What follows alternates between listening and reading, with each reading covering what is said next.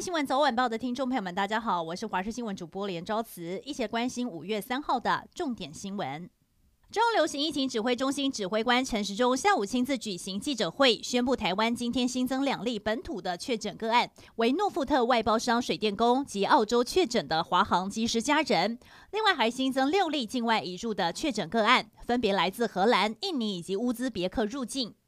台北市长柯文哲今天表示，目前北市延续去年的秋冬专案防疫政策不变。不过，柯文哲也对中央政策点出，机组人员跟一般民众检疫时间不应该双重标准，除非他们已经施打过疫苗。而新北市长侯友宜则是要求室内外都要升高防疫等级，公庙活动和医院探病都要缩小规模，老人共餐也要全面改成外带。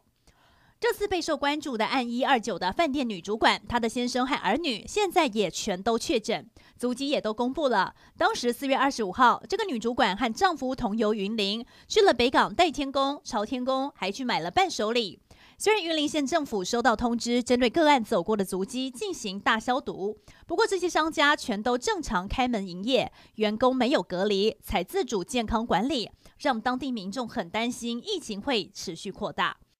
华航及时染疫，扩及了诺富特饭店群聚，让国内的新冠病毒疫情急速升温。确实，因为台湾防疫有成，民众逐渐失去了戒心。这次的五一连假，垦丁大街夜市涌入了大批人潮，不过只有一半的游客有戴口罩。担心防疫出现破口，屏东县府紧急宣布，垦丁大街将再次启动人车分流的管制。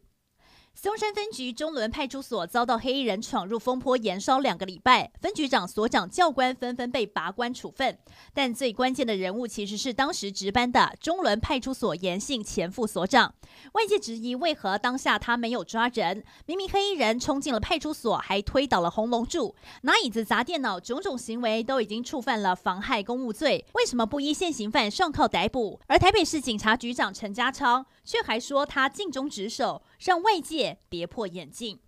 高雄发生了先生持刀砍太太的案件。七十八岁的老先生和七十二岁的太太发生了口角之后，竟持水果刀往妻子身上砍。警方获报赶到了现场，发现老妇人倒卧在床上，身上有多处刀伤，紧急将她送往医院抢救。邻居表示，两人长期有争吵，只是没想到这次这么的严重。香港影帝黄秋生近来在台湾发展演艺事业，还主持了外景节目。日前，他取得了中央主管机关核发的就业金卡，效期最多三年，来台工作次数不受限，还可以享用健保减免所得税。而黄秋生顺利接下美食节目第二季，继续担任主厨大卫。另外，主持群注入心血，金钟视帝庄凯勋以及蔡凡熙搭档主持，他们一起挖掘台湾美食，影帝视帝的组合让粉丝们相当期待。以上就是这一节新闻内容，非常感谢您的收听，我们再会。